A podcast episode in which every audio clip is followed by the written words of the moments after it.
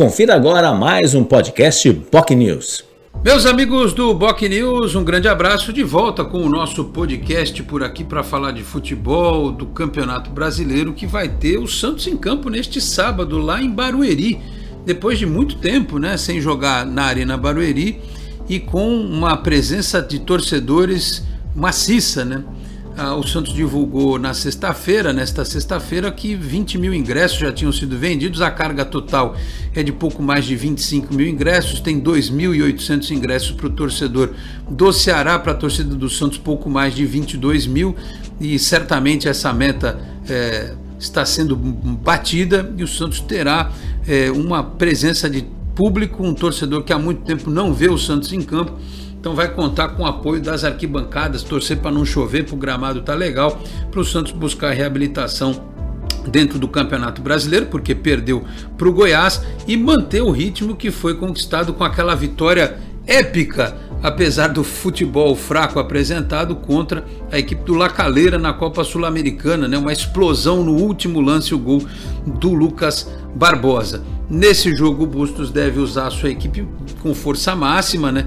Com uma outra discussão, talvez o Velasquez como titular e o Bauerman como reserva. Eu acho que o Bauerman tinha que jogar e saber se o Ricardo Goulart estará em campo. Ele jogou na quarta-feira, né? Se ele vai ser mantido ou se ele também vai ficar para o jogo de terça-feira contra o Banfield. De toda forma, independentemente de quem estiver em campo, o Santos tem totais condições de, mesmo não sendo na Vila, manter o ritmo que tem apresentado como mandante são sete vitórias seguidas do Bustos na Vila Belmiro desde a partida contra o Água Santa pelo Campeonato Paulista, passando pelo jogo contra o Curitiba pela Copa do Brasil e as partidas do Campeonato Brasileiro. É um excelente desempenho como mandante. Claro que fora de casa o time precisa também melhorar, né, contra o Goiás sofreu uma derrota e teve uma atuação muito apagada, é, mas meio caminho está andado. O time rende bastante quando é, é mandante do jogo.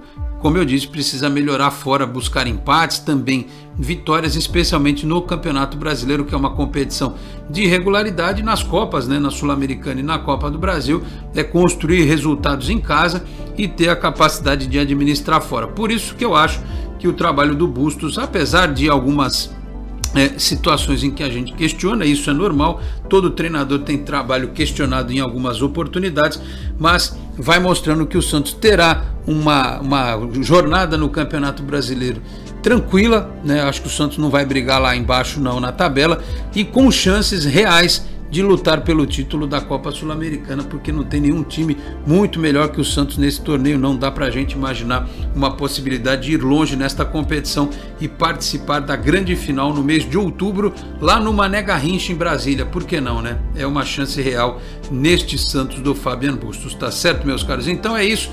Segunda-feira a gente está de volta por aqui com o podcast falando do final de semana do Brasileirão e também já é, projetando o que vai ser Santos e Banfield na terça-feira. Voltamos também no Esporte em Destaque pela Boc News TV na segunda-feira às 11h30 da manhã. Muito obrigado a todos pela audiência, um grande abraço e até a próxima. Tchau, pessoal.